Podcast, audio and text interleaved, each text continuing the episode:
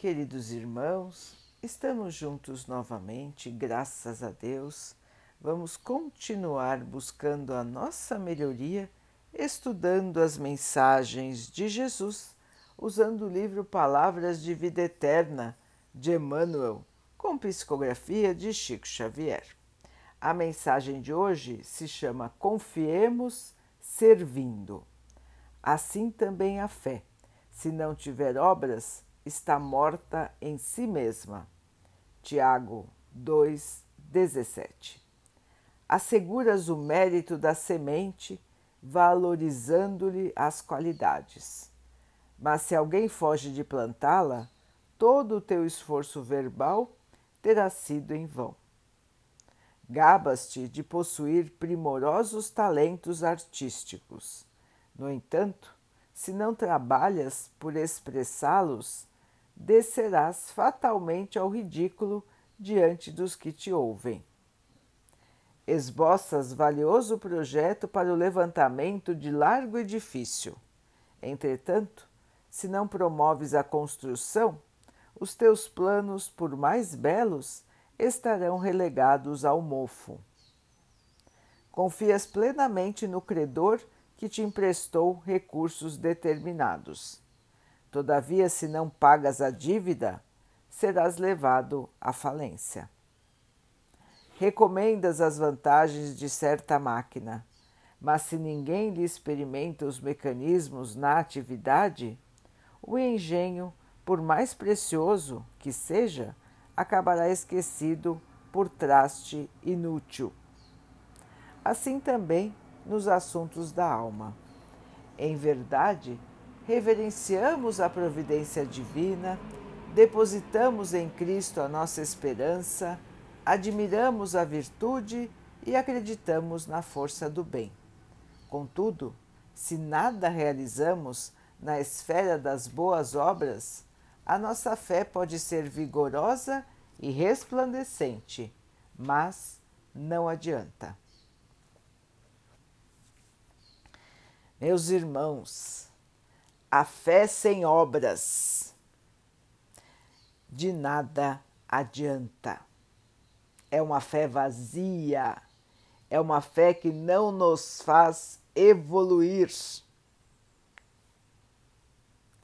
E, portanto, irmãos, não nos serve, não nos auxilia.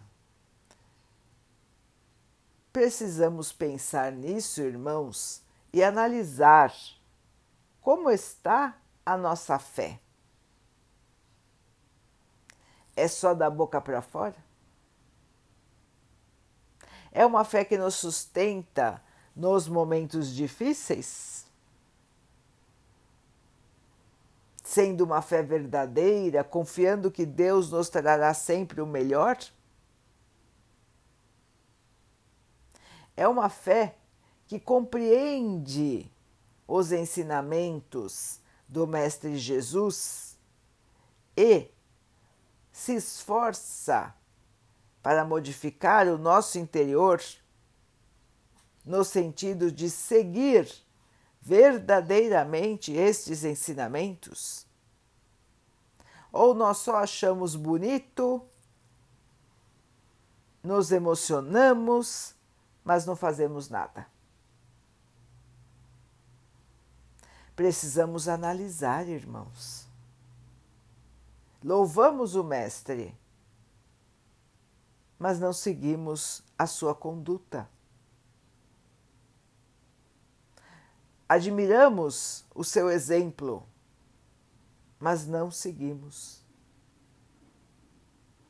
Então, irmãos, para nós, seres em evolução, o tempo está passando. Nós estamos tendo oportunidades e mais oportunidades de crescer, de modificar o nosso espírito, de modificar as nossas atitudes. E nós temos um exemplo maravilhoso do Mestre Jesus. E deixando o tempo passar, estamos nos enferrujando, irmãos. Estamos parados em nossa caminhada, ao invés de estarmos sempre em ação, crescendo, melhorando, evoluindo, ganhando a nossa luz, nos aproximando mais de Jesus. Quando não fazemos nada para a nossa melhoria como seres humanos, estamos deixando de aproveitar uma oportunidade valiosíssima de crescimento e de evolução, que é estarmos aqui encarnados no plano terreno. Meus irmãos, não podemos mais perder tempo. O Mestre esteve entre nós há dois mil anos. Dois mil anos, mais de dois mil anos, irmãos. E nós ainda não estamos seguindo os exemplos do amor? O nosso planeta já está na fase de transição para um planeta em regeneração, um planeta que será curado do mal. Nós somos os trabalhadores da última hora, irmãos. Aqueles que, mesmo depois de dois mil anos da vinda do Cristo, ainda não o seguem. Os irmãos vão dizer: não, mas eu sou cristão. Irmãos, ser cristão verdadeiro, como bem disse Emmanuel, tem que conter a nossa ação no bem. Não adianta só rezarmos, não adianta só falarmos do Mestre, afirmarmos que somos cristãos. Nós temos que agir como ele agiu enquanto estava aqui na terra. Humildade, perdão, tirar do nosso ser os preconceitos, o orgulho, a vaidade e o egoísmo. Irmãos, nós temos mil e uma desculpas para não trabalharmos no bem. Primeira desculpa e mais comum: não tenho tempo. Essa é a mais comum de todas. Outra desculpa: não tenho recursos. Outra: estou muito velho, estou muito velha, não posso mais fazer. Todas desculpas, irmãos, porque o bem se faz a todo momento, onde quer que estejamos. Nós podemos ter as nossas ações no bem.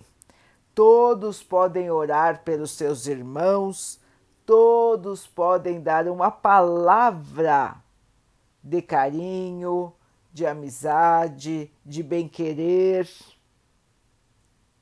E muitos, muitos e muitos podem fazer ações concretas no bem a todo momento. Não precisamos, irmãos, estar num lugar especial para fazer o bem. É lógico que, se nós pudermos, irmãos, é muito importante que o façamos, que possamos ir de encontro aos irmãos que estão em necessidade, levando auxílio material e auxílio moral. O amor, irmãos, é o amor que precisa ser levado. É lógico que é importante que nós, quando pudermos, também doemos a matéria, o agasalho, a comida. Mas, irmãos, o amor todos podem doar, em qualquer momento, onde quer que estejam. É isso que o Mestre nos ensinou. Ele por acaso doou dinheiro a alguém? Ele por acaso doou roupas a alguém? ele doou amor. E ele continua doando amor até hoje. Então, meus irmãos, nós temos que olhar a quem está ao nosso redor, pensando como posso auxiliar a esse meu irmão, como posso auxiliar a essa minha irmã. Não importa se quem está ao nosso redor está rico, está pobre, está doente, está sadio, parece bonito, parece feio. Irmãos, todos que estão na terra precisam de alguma coisa. Precisam evoluir. E só vão evoluir com o amor. Então todos são carentes de amor. Todos. E nós podemos doar amor. Quanto mais nós doarmos o amor, mais ele se multiplica e maior ele fica. Portanto, queridos irmãos, praticar a caridade é colocar o amor em ação. Nós podemos fazer isso. Todos nós podemos fazer isso. Desde um pensamento positivo, uma oração, até todo tipo de auxílio que nós pudermos prestar a todos os seres da criação. Todos são nossos irmãos Todos estão no caminho da evolução. A natureza, as plantas, a água, os animais, todos são nossos irmãos. E todos merecem o caminho da evolução. Foi dado por Deus. Todos estão nessa trilha. E nós, por nossa vez, temos o dever de sempre estarmos prontos para a doação mais sublime, a doação do amor.